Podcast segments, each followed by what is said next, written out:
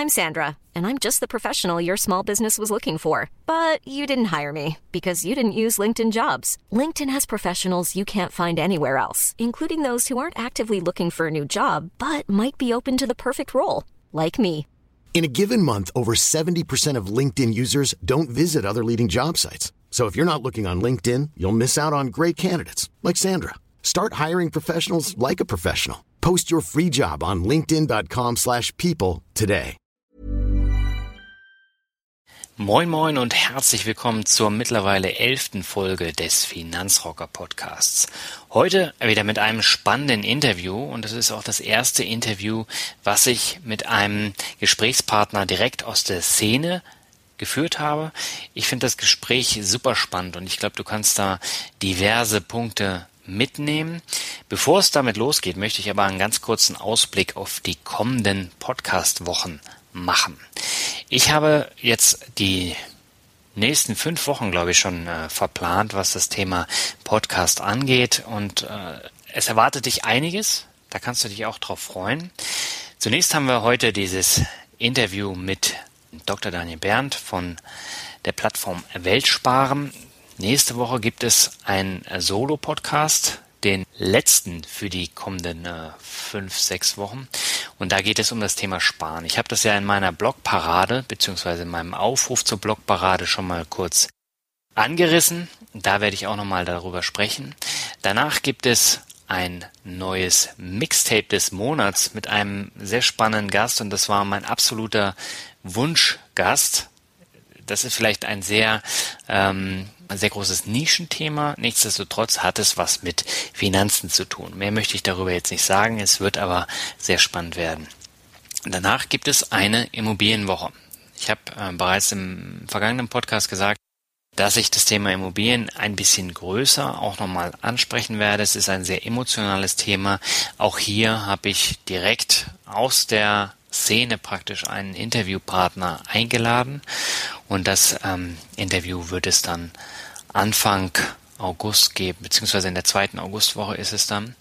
Und danach gibt es eine Woche, wo es darum geht, wie investierst du am besten in dich selber? Ich habe da jetzt schon die beiden Interviews geführt ähm, zum Thema Humankapital. Das sind wirklich sehr, sehr gute Interviews geworden. Ich möchte das Ganze mit einem Artikel garnieren und denke, auch da kannst du eine Menge mitnehmen und äh, das macht auch Spaß, das zu hören. Und da kannst du dich drauf freuen. Im Anschluss daran wird es dann äh, nochmal ein nochmal ein Interview geben und äh, auch mit einem anderen Blogger. Das ist auch ein sehr, sehr spannendes Thema. Da verrate ich aber auch noch nicht mehr. Und anschließend gibt es dann das dritte Mixtape des Monats. So sind die kommenden Wochen im Podcast aus. Ich denke, das wird sehr spannend. Jetzt möchte ich aber nicht mehr weiter rumschnacken, sondern jetzt legen wir los. Gitarre raus, ab geht's.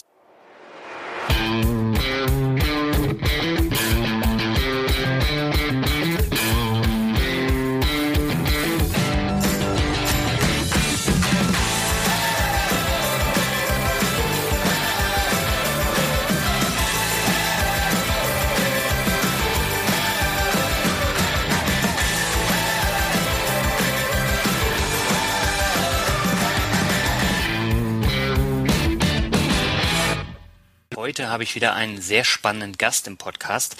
Bei mir ist heute Dr. Daniel Berndt, Chief Client Officer bei Saving Global. Was dahinter steht, erklärt der Daniel gleich selbst. Zunächst aber ein herzliches Willkommen. Ja, vielen Dank. Geht's dir gut an diesem sonnigen Abend, zumindest an der Küste hier oben?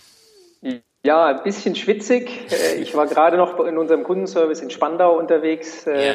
Da merkt man schon, dass draußen gut warm ist.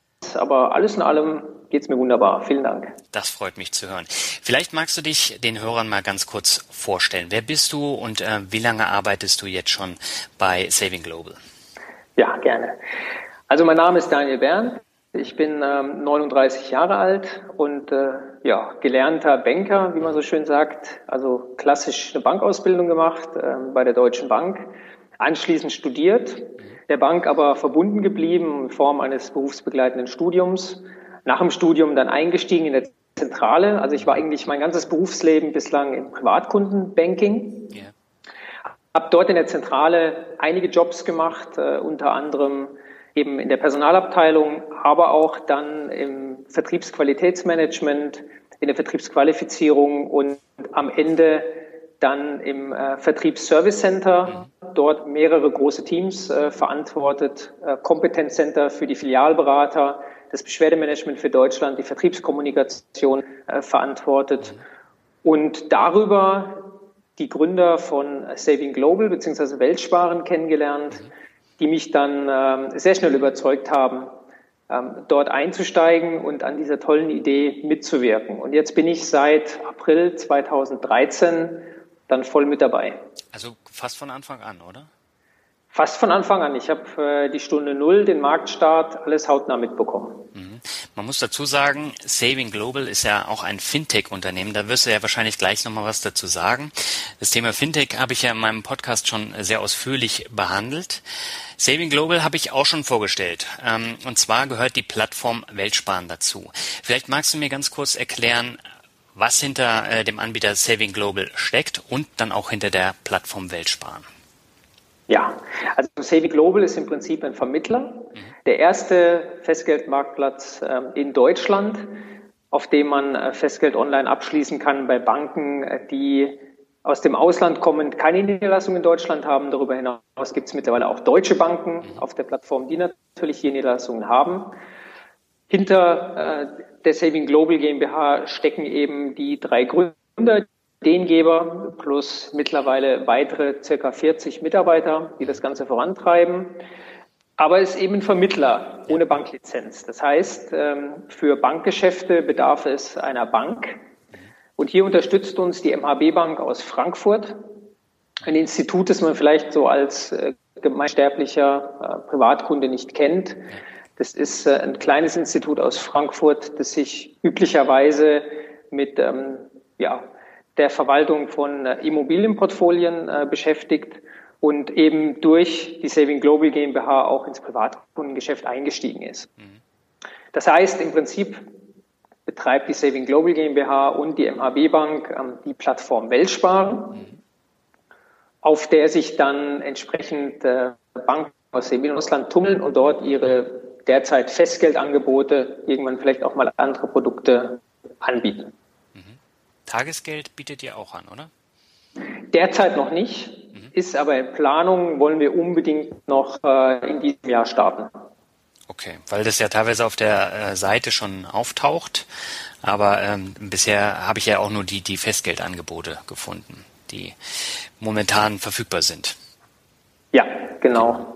Jetzt habe ich mal eine spannende Frage. Warum heißen die Firmen Saving Global und die Plattform Weltsparen, wenn ich nur EU-weit anlegen kann? Das ist ja euer Schwerpunkt, ne? Genau, das ist äh, eine interessante Frage.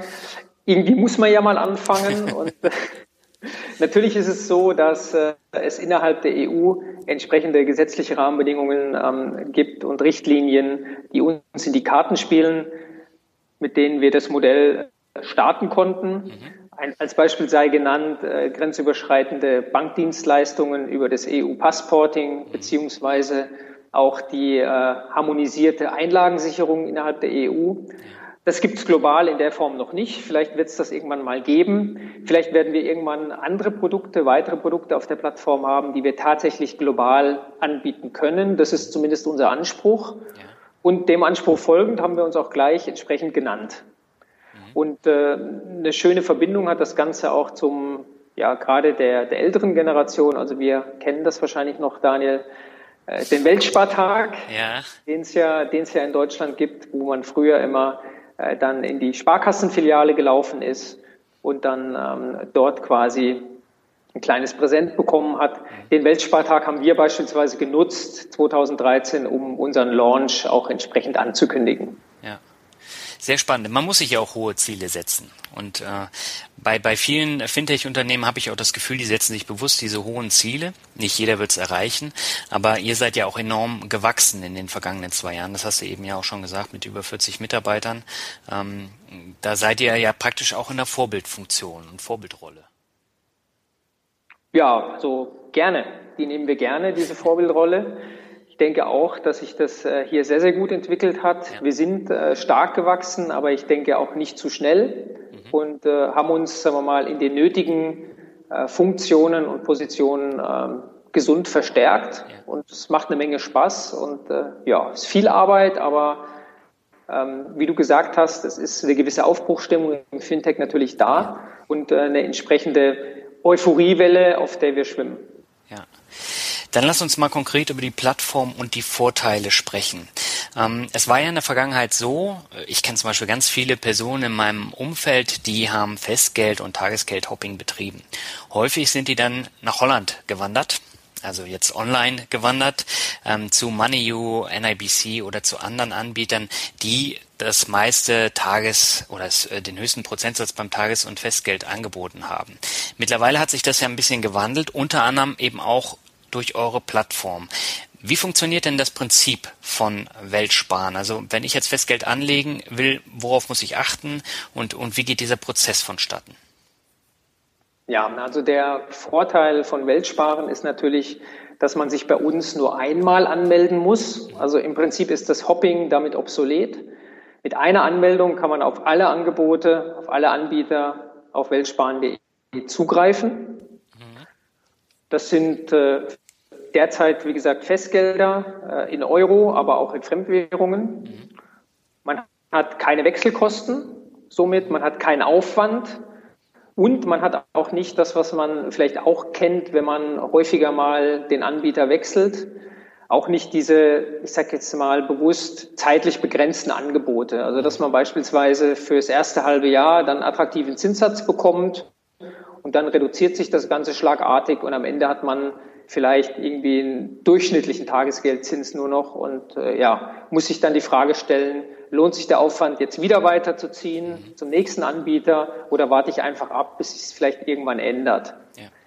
Also das sind so die, ähm, die großen Vorteile, die man ähm, bei uns entsprechend hat. Wie gesagt, weitere Produkte sind natürlich auch in Planung ja. und letztendlich wollen wir uns entwickeln, wir nennen das äh, Amazon für Sparprodukte tatsächlich, also analog Amazon ähm, im, im Handel, ja. eben dann jetzt auch im Finanzdienstleistungsbereich über eine Plattform mit einer Anmeldung verschiedenste Produkte von der Stange anzubieten. Das ist unsere Vision.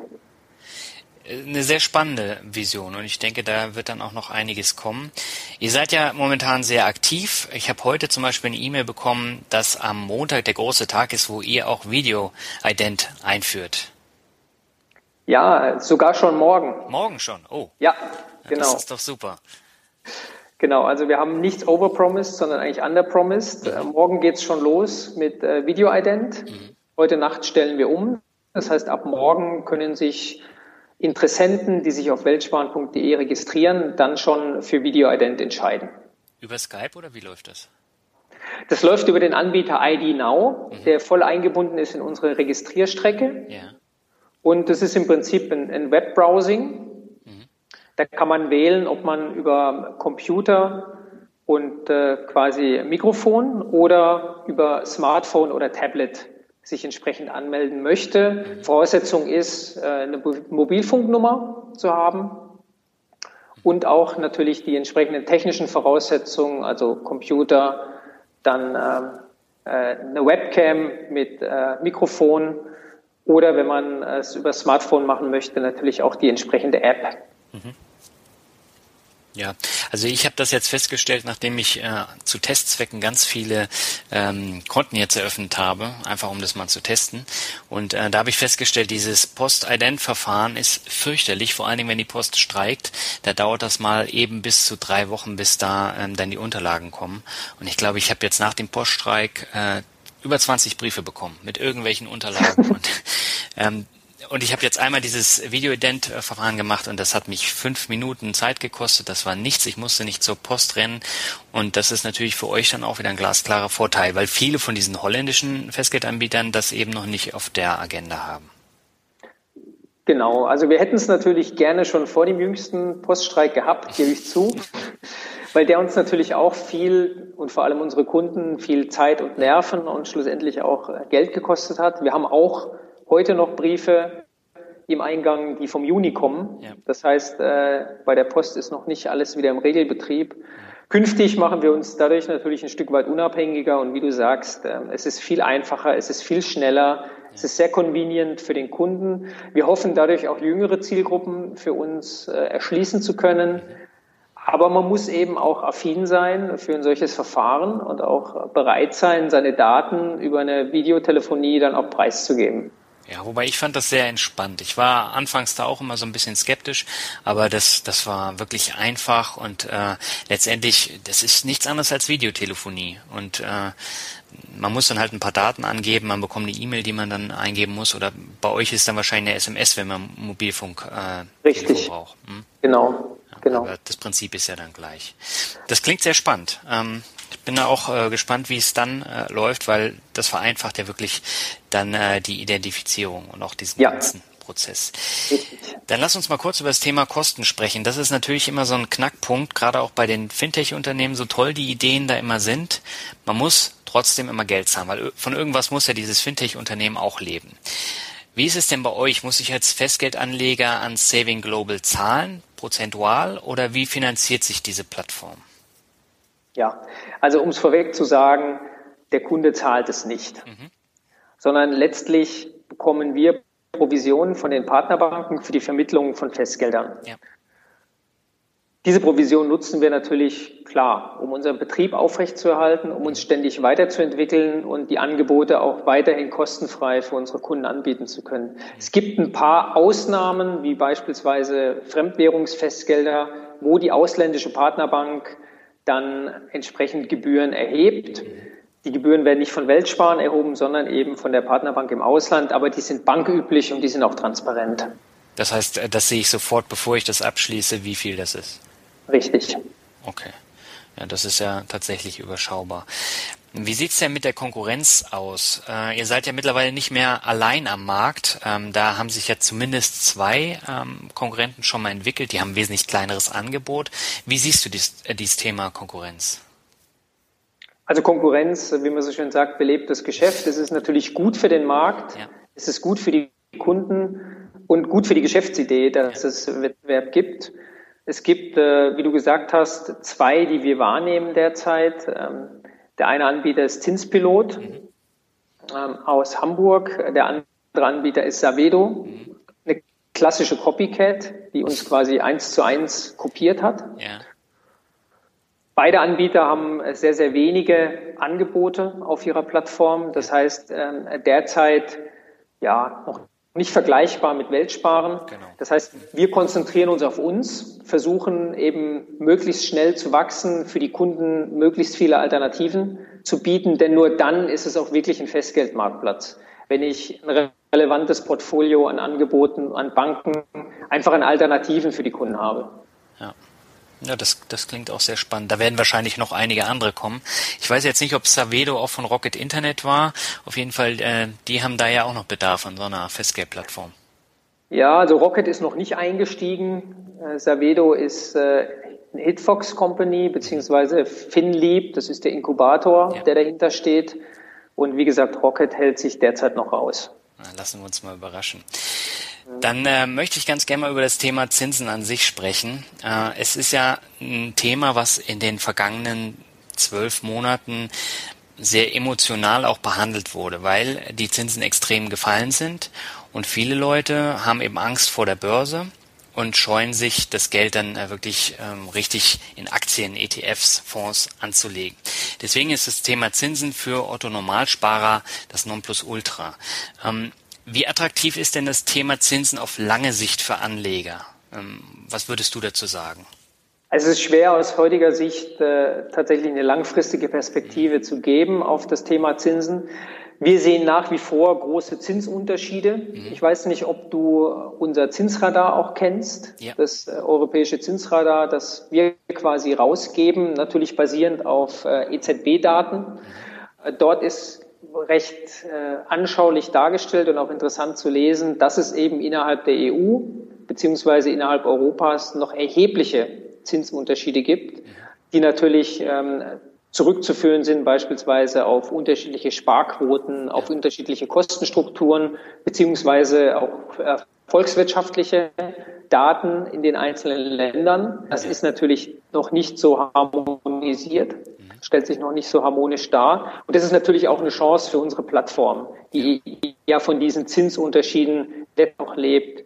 Ich glaube, für Kunden, und das erfahren wir aus vielen Gesprächen, ist wichtig, dass am Ende Mindestvermögenshalt, äh, dem hart erarbeiteten Geld, äh, tatsächlich übrig bleibt.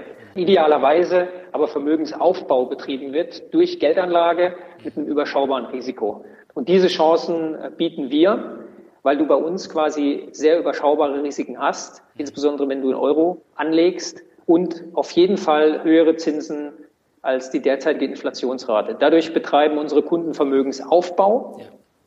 Und das ist natürlich auf lange Frist attraktiv. Mhm. Da stimme ich dir absolut zu. Warum benötigt denn jeder Sparer ein Tages- bzw. Festgeldkonto? Und äh, welche Rolle spielt da Weltspar mit seinem breiten Angebot, auch für die Zukunft? Ja, also hoffentlich eine, eine starke Rolle. Ich denke, dass es heutzutage, du hast es angesprochen, die Unsicherheit an den Märkten, insbesondere an den Kapitalmärkten, dazu führt, dass man sein Portfolio diversifizieren sollte, wenn man die Möglichkeit dazu hat. Das heißt, äh, in jedem Portfolio sollte dann auch Tages- bzw. Festgeldkonto mit den unterschiedlichen Zielsetzungen, die dahinter stehen, auch vorhanden sein. Also Tagesgeld klassischerweise für Liquidität zum Parken, schnell disponierbar, Festgeld tatsächlich auch für den Vermögensaufbau, idealerweise aber auch, ähm, und das ist auch ein Novum, denke ich, äh, das Weltsparen hier mit an den deutschen Markt gebracht hat, idealerweise auch mit Flexibilität. Was meine ich damit?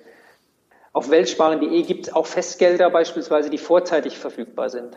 Teilweise natürlich durch Verlust äh, der Zinsen, teilweise aber auch entsprechend mit anteiligen Zinsen. Das heißt, Kunden, die auch unterjährig oder während der Laufzeit an ihr Geld müssen, weil irgendeine Notsituation eingetreten ist, kommen aus, aus vertraglichen Regelungen da eben dran, ohne dass sie jetzt eine Notsituation nachweisen müssen und nicht wissen, ob sie das Geld jetzt kurzfristig bekommen können. Das ist natürlich schon ein relevanter, ein relevanter Vorteil, den, den, wir da haben und der auch aus unserem breiten Angebot natürlich kommt. Wir haben die Möglichkeit, ganz klassisch äh, ja, Anlagen beispielsweise in Deutschland zu platzieren, bei deutschen Banken mit der deutschen Einlagensicherung. Es gibt sicherlich ein paar exotischere Angebote, gerade im Währungsbereich, beispielsweise in US-Dollar oder in norwegischen Kronen, wo man eben auch ein bisschen spekulieren kann auf Währungsentwicklungen, wo man im Vorfeld natürlich nicht weiß, ob am Ende eines Jahres oder nach der entsprechenden Laufzeit dann das Kapital, das man ursprünglich eingelegt hat, dann zur Verfügung steht. Ich glaube, da ist nur wichtig, dass die Verluste nicht materialisiert werden müssen, sondern dann, man dann immer noch die Möglichkeit hat, natürlich zu verlängern. Mhm. Ähm, jetzt habt ihr ja so einen tollen Rechner bei euch auf der Seite. Den habe ich auch schön getestet, um mir mal ein Bild zu machen, wie viel Zinsen ich bekomme. Auch im Vergleich zum Thema äh, Aktienfonds, ETFs oder Aktien im Allgemeinen. Und laut dem Weltsparenrechner gibt es erst ab 50.000 Euro einen deutlichen Unterschied zu anderen Anlagen wie beispielsweise Bundesanleihen oder auch einem Indexzertifikat. Was würdest du sagen, ab welcher Summe und welcher Laufzeit macht es wirklich Sinn, in Festgeld zu investieren, damit ich dann auch wirklich einen konkreten Mehrwert bekomme? Ja, also das ist wirklich höchst unterschiedlich, was wir auch aus den Kundengesprächen, aus den Reaktionen wahrnehmen. Mhm. Also warum ist der Rechner auf 50.000 eingestellt? Das ist ungefähr der Durchschnittsbetrag, den die Kunden bei uns haben. Mhm. Beziehungsweise daraus werden wirklich auch die Unterschiede recht deutlich. Mhm. Deswegen ist es vielleicht auch der Durchschnittsbetrag, weil es für Kunden dann natürlich besonders sinnvoll ist, eine Plattform wie Weltsparen zu wählen. Denn wenn man, ich sage jetzt, 10.000 Euro anlegt, spielt natürlich äh, die Frage, ob man jetzt ein Prozent bekommt oder 1,2 Prozent. Mhm keine Riesenrolle. Wenn es aber 100.000 sind, dann wird es natürlich schon signifikanter. Ja. Und äh, der Deutsche guckt natürlich schon sehr stark darauf, wo kann ich das meiste rausholen, mhm. gerade wenn es nichts kostet. Das heißt, für den einen oder anderen macht es äh, durchaus schon etwas aus, auch mit kleineren Beträgen einzusteigen und sich dann zu freuen, dass man einfach nur 20 Euro mehr macht als bei seiner Hausbank, ist auch ein Abendessen. Ja, und der andere Kunde erzählt uns, naja, es ist für mich überhaupt nicht sinnvoll, äh, wenn ich nur 20 Basispunkte mehr bekomme bei euch, jetzt irgendwie zu wechseln. Also die Motivlagen sind sehr unterschiedlich. Deswegen würde ich sagen, äh, kann man das nicht pauschal beantworten. Unterm Strich wäre es natürlich schöner, wenn wir höhere Zinsunterschiede, wie wir sie beispielsweise im letzten Jahr auch hatten, als wir auch für die Einjahresprodukte deutlich über zwei Prozent hatten äh, und damit natürlich ungefähr äh, beim doppelten Lagen, was es, was es in Deutschland gibt. Äh, der Spread ist nicht mehr so groß. Dennoch ist es für einen Gutteil unserer Kunden immer noch ausreichend, um immer wieder bei Weltsparen anzulegen und hier auch das Portfolio zu vergrößern bin ich ganz bei dir. Also das ist natürlich ein, ein Thema, was jeden auch etwas angeht. Ich habe zum Beispiel für mein Tagesgeld ähm, bei einer größeren Bank äh, 0,05 Prozent Zinsen plus dann eben nochmal so, so ein Goldzuschlag. Das ist jetzt auch nicht sonderlich attraktiv, aber ich investiere eben dann auch nochmal an der Börse. Und ähm, da ist es dann was anderes. Viele Leute wollen da ja nicht hin und für die ist Weltsparen halt das Paradies eigentlich momentan. So ist es. Warum bist du denn nicht bei Weltsparen? das kommt noch. Muss ich auch nochmal ausgiebig testen. Sehr gut. Genau. Freuen wir uns. Ähm, lass uns mal über ein Thema sprechen, was wahrscheinlich auch jeden einzelnen Hörer hier interessieren wird. Das ist das Thema Sicherheit. Zum einen Sicherheit in Bezug auf Fintech-Unternehmen. Da habe ich auch in der Vergangenheit schon mal äh, was geschrieben und zum anderen Sicherheit zum Thema ähm, Einlagensicherung. Fangen wir mal an mit ähm, der Sicherheit meines Geldes bei einem relativ jungen Unternehmen wie bei euch. Generell habt ihr ja dafür auch die Partnerbank, die praktisch als Sicherheitsanker auch äh, fungiert. Oder sehe ich das falsch?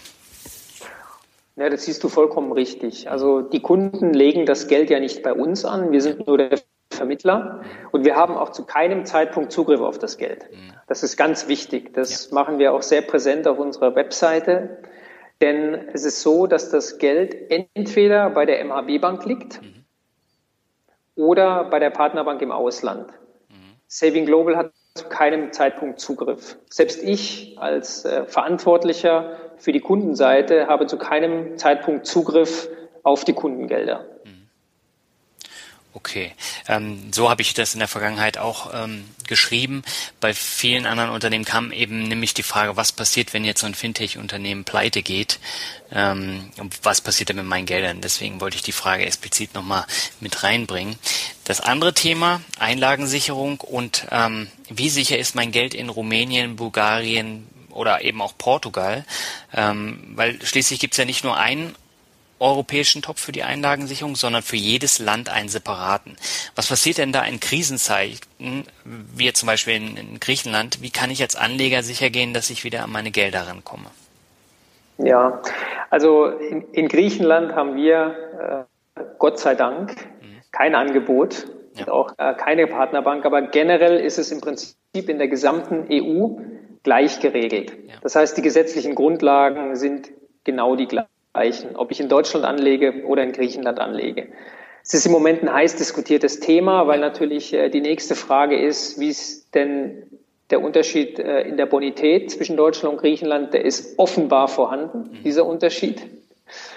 Äh, letztendlich ähm, ist es so, dass in einem Entschädigungsfall, in einer Entschädigungssituation der nationale Einlagensicherungsfonds, wie du es gesagt hast, zur Auszahlung kommen würde. Mhm. Und dort gibt es äh, keine unterschiedliche Behandlung von inländischen oder ausländischen Anlegern, sondern da wird erstmal jeder gleich behandelt bis zur Einlagensicherungsgrenze, die gesetzlich bei 100.000 Euro beziehungsweise dem Gegenwert in Landeswährung, wenn es ein Land ist, das nicht im Euro ist, liegt. So, jetzt wird auch immer wieder heiß diskutiert, ob denn die Mittel in diesen Fonds generell ausreichen. Klare Antwort nein. Die reichen aber auch in Deutschland für eine größere Bankenpleite nicht aus. Man kann diese Zahlen, also wie viele Reserven sind eigentlich in den einzelnen Töpfen, nachvollziehen auf deren Internetseiten, beziehungsweise man kann einfach auch bei weltsparen.de unter dem Punkt Sicherheit eine Auflistung finden zu den einzelnen Einlagensicherungssystemen und da auch nochmal sehen, wie sich äh, das aktuell darstellt. Das heißt, sollte es zu einer größeren Bankenpleite kommen, dann müsste der Fonds kapitalisiert oder rekapitalisiert werden. Beispielsweise ja, über einen Kredit, äh, der vom jeweiligen Land dann kommt.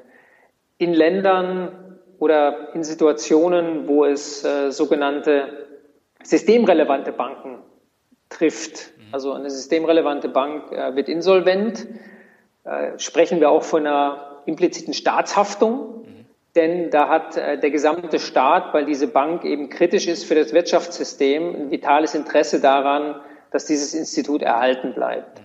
Das heißt, würde im Zweifel alles dafür tun, dass die Mittel im Fonds am Ende ausreichen ja. durch entsprechende Unterstützungsmaßnahmen.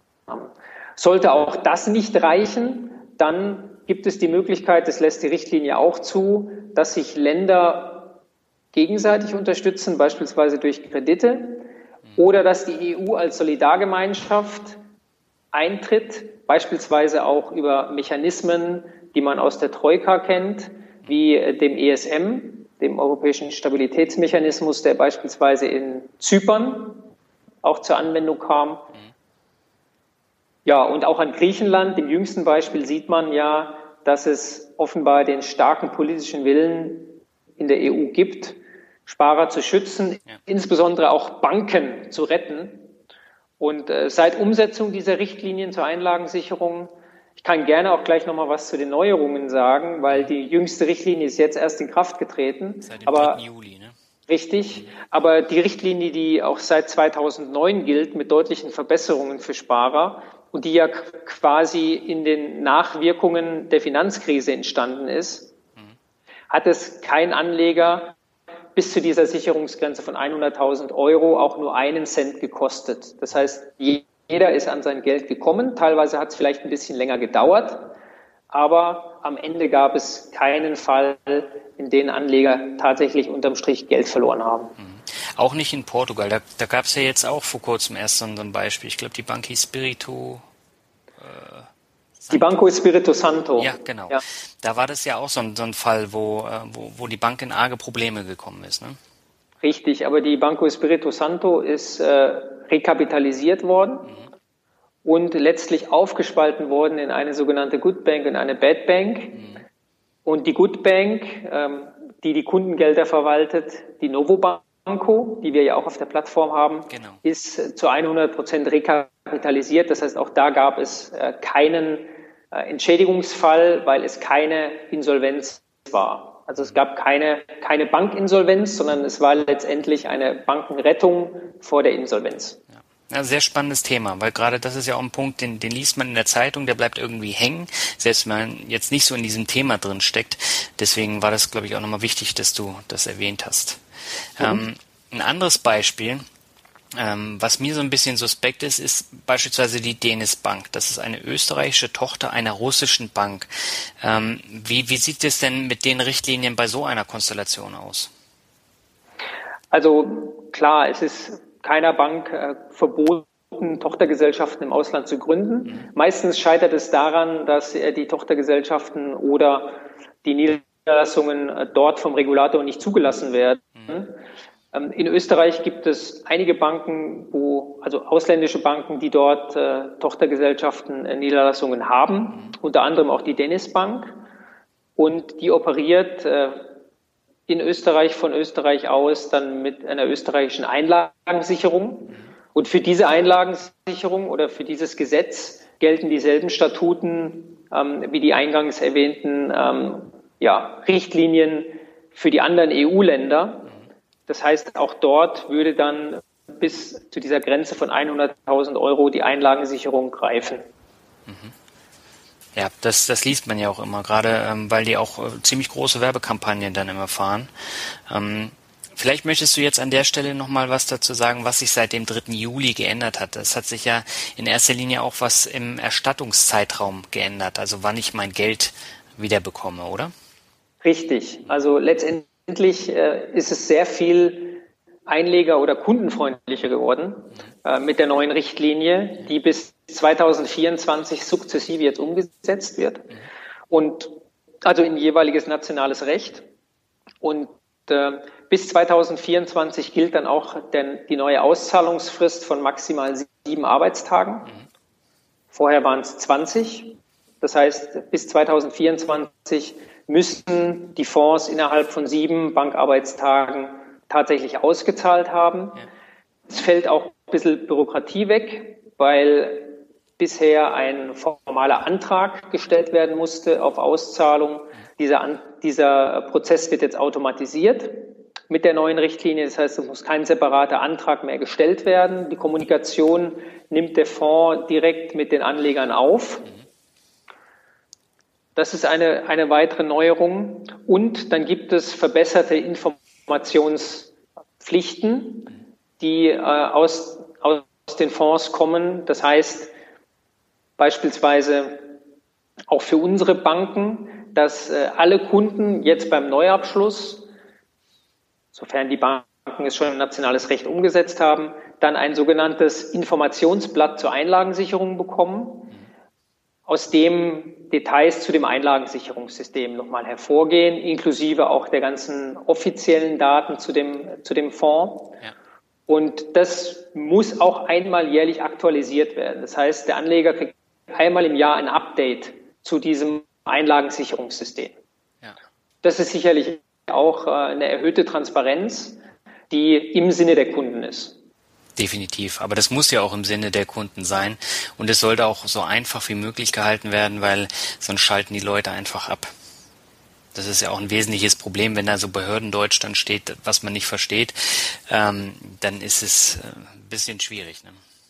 So ist es. Und äh, das ist ja auch das Schöne letztlich an Europa beziehungsweise an der EU, dass diese Harmonisierung ja zwangsläufig erfolgen muss, damit äh, Europa bzw. die EU auch den Namen verdient. Denn letztlich bringt es uns ja nichts, wenn wir einfach nur ein Dach drüber stülpen, nennen das ganze Europa und jedes Land macht, äh, ich sage jetzt mal salopp, sein eigenes Ding und äh, kann selbst bestimmen, unter welchen Statuten sie äh, irgendetwas auszahlt, entschädigt oder nicht.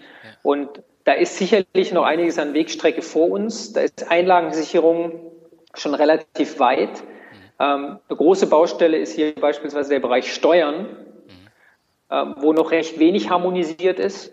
Aber auch da muss es äh, Bestrebungen zur Harmonisierung ähm, weiterhin geben. Ja definitiv. Das ist auch so ein, äh, so ein Thema, was viele Leute nicht anfassen wollen, gerade wenn sie dann eben den Freistellungsauftrag über verschiedene Banken äh, verteilt haben. Und äh, das ist ja dann auch immer ein bisschen schwieriger da dann den Überblick dann äh, zu behalten und ja. Sehr spannendes Thema. Nee, vielen Dank für das Thema Sicherheit, Einlagen, äh, Sicherungsfonds. Äh, ich glaube, da konnte jeder jetzt was mitnehmen. Lass uns dann nochmal zum Ende des Interviews äh, auf das Thema Fintech eingehen. Es gibt ja da zahlreiche interessante Unternehmen und Ideen. Wie ist denn deine Meinung jetzt als wirklich äh, in der Szene Tätiger zum, zum Thema Fintech? Das ist natürlich ein unglaublich spannendes Thema. Als ich zum ersten Mal gehört habe, habe ich ehrlich gesagt gedacht, das ist wieder so ein, so ein Modewort, ja. so eine kreative Erfindung, so eine Hülle. Aber mittlerweile hat sich da eine Szene etabliert, die äh, bemerkenswert ist im positiven Sinne und die den klassischen Banken, glaube ich, echt zu schaffen macht. Ähm, aus den Fintechs kommt unglaublich viel Kreativität, Innovation und äh, Schaffenskraft und ich denke, dass äh, das auch die Zukunft ähm, in der Finanzindustrie ein Stück weit äh, bestimmen wird und bestimmen muss. Denn klassische Banken sind mit ihren Modellen und mit ihrer schieren Größe eine Grenze geraten, wo sie einfach nicht weiterkommen. Ähm, und um Marktversagen zu verhindern, gibt es jetzt eben zahlreiche Unternehmen, die in die Bresche springen und die in den verschiedenen Bereichen des Banking für sinnvolle Abhilfe äh, sorgen. Sie sollten das nur gemeinsam mit den Banken tun. Das heißt, man sollte sich nicht als Kontrahent betrachten, sondern wirklich als Joint Venture. Wir beispielsweise profitieren ja sehr stark von der Zusammenarbeit mit unseren Banken und auch mit der MHB Bank und werden mit dem Klammerbeutel gepudert, wenn wir jetzt äh, gegen diese Banken ähm, ja, opponieren würden oder versuchen würden, ähm, denen das Leben schwer zu machen. Es ist, denke ich, ein Miteinander aus der, aus der Schaffenskraft äh, der Fintech-Startups kommt eine Menge, aber am Ende muss sich äh, das Ganze natürlich auch äh, rechnen und konsolidieren und monetarisieren, denn die beste Idee nützt nichts, wenn sich äh, damit nichts verdienen lässt. Das heißt, gerade in den Anfangsjahren ist es natürlich wichtig, die Ideen voranzutreiben, zu investieren, zu wachsen. Aber der Payback muss auch irgendwann eintreten, um die Wertschöpfung, um die Wertschöpfungskurve, ich sage es mal bewusst so, dann letztlich auch zu kriegen. Denn sonst äh, ist am Ende ja, eine gigantische Wertvernichtung passiert von Investoren, von Kunden. Und äh, das ist ja definitiv nichts, was gewollt ist, sondern das Gegenteil ist der Fall. Äh, mit den Fintechs quasi die Bankindustrie, die Finanzindustrie wieder auf Vordermann bringen. Das ist, äh, glaube ich, ein hehres Ziel und da leisten wir zumindest in der ähm, Vermögensanlage, Finanzanlage einen wertvollen Beitrag. Es gibt viele andere tolle Startups, mit denen wir auch in Kontakt sind, äh, die ihresgleichen tun, eben auf anderen Gebieten. Ja. ja, das ist auch wirklich sehr spannend und ich denke, die Zusammenarbeit äh, beim Thema Banklizenz ist auch sehr, sehr wichtig für die Zukunft und für das, für das Miteinander von den etablierten Banken und den, den neuen Fintech-Unternehmen. Genau, also ich war neulich auf einer Konferenz, ähm, da hat sich im Panel einer hingestellt, ich möchte es jetzt nicht äh, näher benennen, ähm, aus dem Fintech-Bereich und sagte, Banken braucht kein Mensch, ich brauche keine Bank. Ja.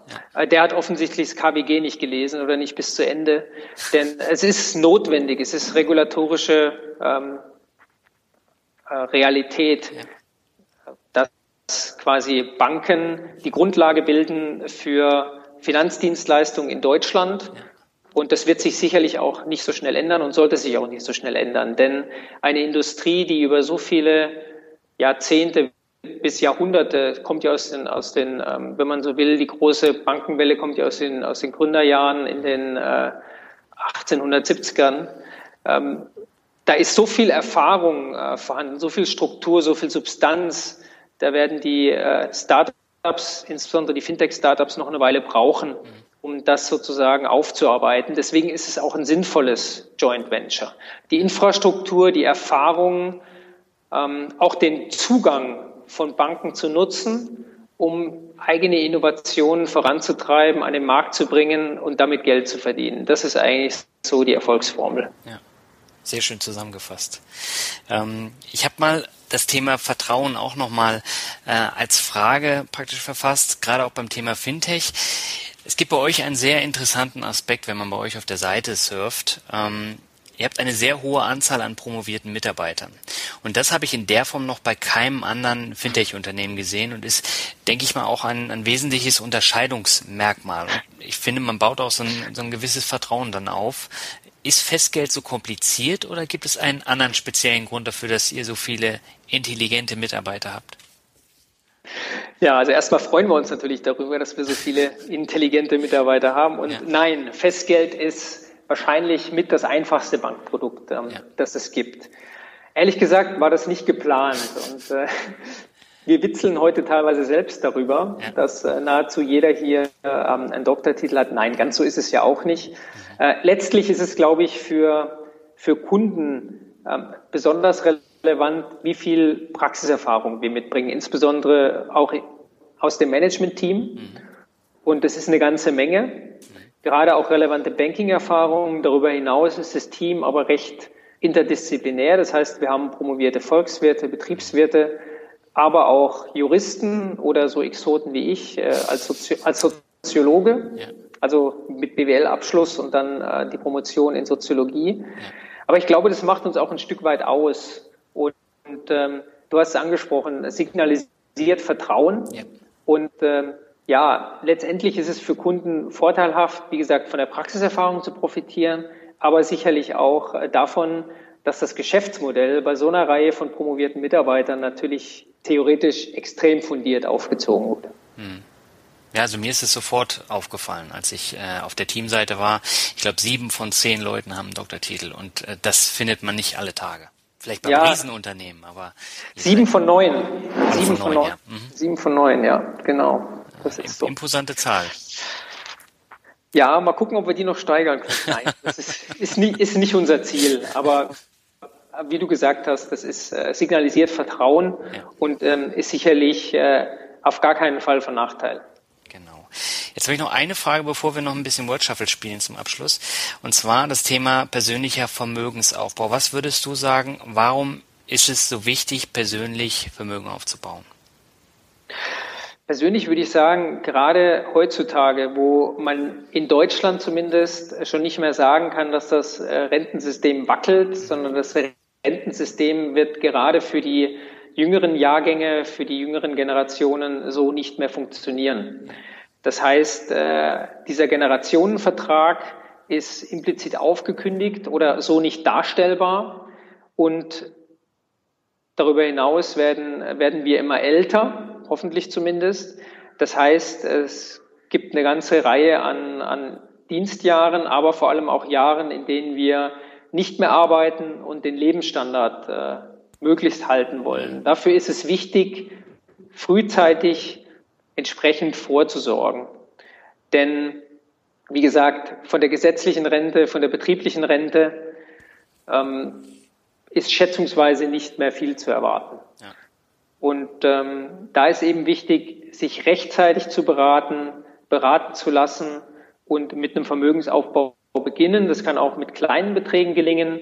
Ich finde, da passieren auch ähm, wertvolle Dinge. Beispielsweise zu meiner Schulzeit gab es sowas wie äh, Vermögensanlage noch nicht in der Schule. Mittlerweile gibt es dort finanzielle Allgemeinbildung, Vermögensanlage, sehr viel mehr betriebswirtschaftliche, finanzwirtschaftliche Zusammenhänge, die dort geschult werden. Das ist sicherlich äh, ein Schritt in die richtige Richtung. Man sollte das Thema ernst nehmen. Man sollte sicherlich nicht jedem Aufschrei von ähm, Versicherungsmaklern, die einem erzählen wollen, wie groß die Versorgungslücke ist, ähm, da hinterher springen. Ja. Aber das Thema als solches ernst nehmen und fürs Alter vorsorgen. Das äh, finde ich ist ein sehr passendes äh, Schlusswort jetzt gewesen, weil ich weiß aus, aus den ganzen E-Mails, die ich bekomme, dass es sehr viele junge Leute gibt, die meinen Podcast hören, die meinen Blog lesen und die haben mir geschrieben, so wie ich das aufziehe, ist es halt interessant, so möchten sie sich auch mehr damit auseinandersetzen und ähm, ich denke auch das Thema Blogs wird künftig noch eine größere Rolle spielen und auch Podcasts, um äh, so ein bisschen zur Vermögensbildung beizutragen, dass man einfach sich auch Gedanken darüber macht. Das ist ein ganz wesentlicher Punkt. Ja, genau. Super. Dann äh, fahren wir jetzt mal ein paar Stufen runter, ein bisschen weiter weg vom Thema Finanzen und spielen ein bisschen Word Shuffle. Das heißt, ich nenne dir ein paar Begriffe, die du im Vorfeld noch nicht gehört hast, die aber mit dir zu tun haben. Da habe ich äh, so ein bisschen im Internet recherchiert. Ähm, die sollen etwas äh, spontan sein. Und äh, du kannst ganz kurz was dazu sagen oder auch ein bisschen ausführlicher, je nachdem, wie du magst. Und den ersten Begriff, habe ich ausgesucht, äh, wirst du dir wahrscheinlich denken können, ähm, wegen deiner Jobbezeichnung, das ist Kundenservice. Oft unterschätzt, äh, zu Unrecht, mhm. weswegen wir Gott sei Dank äh, dem Ganzen von Anfang an einen entsprechenden Überbau gegeben haben und gesagt haben, es muss jemanden geben, der der Chef aller Kundenbeziehungen ist. Ja. Der bin Gott sei Dank ich, das ist der schönste Job der Welt. Da hast du jetzt aber mächtig äh, Werbung gemacht. Aber du hast es ja vorher bei der Deutschen Bank auch gemacht, hattest du erzählt, ne? Ich hatte dort nicht den Titel. Mhm. Ähm, das war mein Chef, der den Titel äh, dort hatte. Ja. Aber ich habe damals mitgeholfen, diesen Bereich aufzubauen und habe natürlich äh, einen wesentlichen ähm, Verantwortungsbereich dort auch geleitet und äh, konnte dort Einfluss nehmen, aber natürlich in so einer Organisation wie der Deutschen Bank weitaus weniger mhm. als jetzt hier bei Saving Global. Sehr schön. Der nächste Begriff wäre Berlin. Die coolste Stadt der Welt, zumindest momentan. ähm, witzigerweise hatte ich äh, zu meiner Deutsche Bankzeit schon ein Team in Berlin, war aber nur drei, viermal im Jahr hier. Mhm. Häufiger hat es meine Zeit nicht erlaubt. Äh, trotzdem konnte ich dort äh, auch immer wieder eintauchen, sei es ins Nachtleben, sei es in die Kultur. Ja. Und äh, es ist unglaublich spannend, in diesen Zeiten in Berlin zu sein. Und ja, Danke für diesen Begriff. ich bin froh, dass ich nicht mehr in Berlin wohne, aber ja. Das kann sich bei mir vielleicht auch mal ändern. Deswegen habe ich gesagt, momentan die geilste Stadt der Welt. Ja. Ja, ich bin da aufgewachsen. Ich habe 18 Jahre in Berlin gewohnt und äh, ich bin dann aufs Dorf gegangen zum Studieren. Und das war auch ein Wunsch von mir. Und ich habe auch nicht so das große Verlangen mehr nach, nach einer Riesengroßstadt. Aber so okay. unterschiedlich sind die Meinungen. Ne? Vielleicht werde ich das nach 18 Jahren auch mal sagen. Der nächste Begriff wäre Rockmusik. Rockmusik habe ich viel gehört äh, in, zu Teenagerzeiten. Mhm. War auch äh, viel auf Rockkonzerten, habe auch äh, Freunde, die eine Punkrock-Band haben. Mhm. Und äh, witzigerweise komme ich bei Rockmusik unglaublich gut runter mhm. und äh, kann entspannen. Also ich brauche kein Café Del Mar, ich brauche Rockmusik. und äh, ja. Interessanter Ansatz. Höre ich gerne, höre ich gerne. Augsburg ist der nächste Begriff. Meine Studienzeit. Mhm. Denke ich immer wieder gerne zurück, fahre ich auch immer wieder gerne zurück, war gerade letztes Jahr auf äh, einem Junggesellenabschied dort. Mhm. Und ähm, für mich der perfekte Ort zum Studieren, weil äh, die Stadt sehr schön ist, nicht zu klein, nicht zu groß, eine wundervolle Campus-Uni, Nähe zu den Alpen, Nähe zu München, habe ich sehr genossen. Schach ist der nächste Begriff spiele ich leider viel zu selten. Wir haben mal versucht in der Anfangszeit, als wir noch nicht so viel zu tun hatten, hier regelmäßig Schach zu spielen. Ja. Ähm, der Tamas Georgatze, unser Chef, äh, der ist ein begnadeter Schachspieler. Ja. Ähm, es liegt bei denen auch ein bisschen in der Familie. Ich glaube, ich müsste ein bisschen mehr mit ihm spielen, um es äh, wieder aufzufrischen. Auf der anderen Seite wäre ich dann vielleicht aber auch zu schnell zu frustriert. Aber da haben wir wieder das Thema Doktor, ne? Das ist ja eigentlich auch schon ein promovierten Spiel. So ein bisschen. Vielleicht. Wobei ich habe Schach äh, ehrlich gesagt in meiner frühen Schulzeit gelernt, dann viel in der, im Schulschach gespielt. Und äh, hier haben aber einige äh, tatsächlich auch äh, Schacherfahrung aus dem Verein. Also so leicht wäre es für mich wahrscheinlich nicht, mich hier durchzusetzen. Okay. Reisen ist der nächste Begriff. Reisen, ja. Seit drei Wochen wird das etwas eingeschränkter, denn ich bin vor drei Wochen Vater geworden. Herzlichen Glückwunsch. Und vielen Dank. Und äh, wir haben aber davor die Gelegenheit genutzt, noch einige Fernreisen zu machen, weil wir sehr, sehr gerne reisen und sehr, sehr viel. Und ähm, ja, die jüngste Reise konnte dann aufgrund der Schwangerschaft äh, leider nicht stattfinden. Mhm. Da habe ich schon salopp gesagt, das Geld hole ich mir wieder durch Taschen, durch konsequenten Taschengeldentzug. Nein, aber sobald es möglich ist, äh, werde ich natürlich wieder viel reisen und äh, freue mich schon drauf.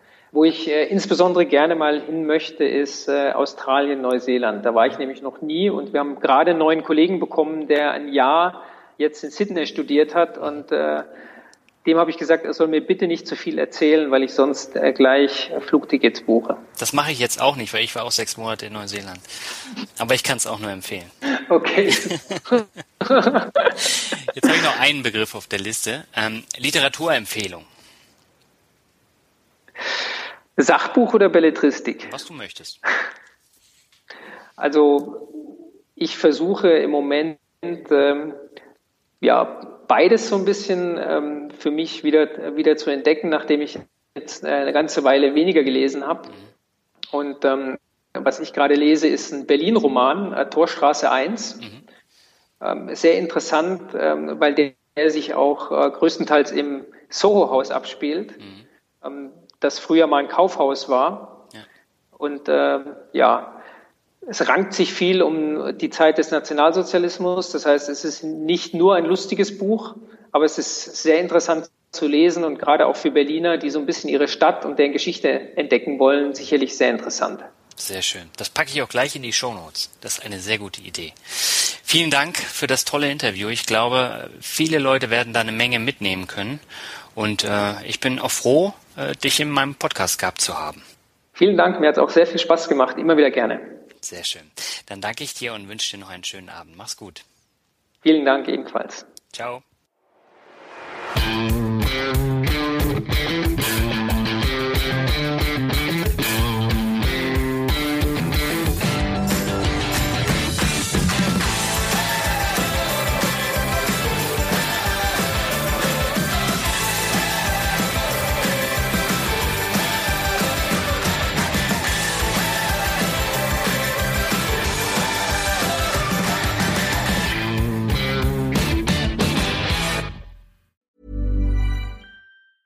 Planning for your next trip? Elevate your travel style with Quince. Quince has all the jet setting essentials you'll want for your next getaway, like European linen, premium luggage options, buttery soft Italian leather bags, and so much more And it's all priced at 50 to 80% less than similar brands. Plus, Quince only works with factories that use safe and ethical manufacturing practices. Pack your bags with high-quality essentials you'll be wearing for vacations to come with Quince. Go to quince.com slash trip for free shipping and 365-day returns.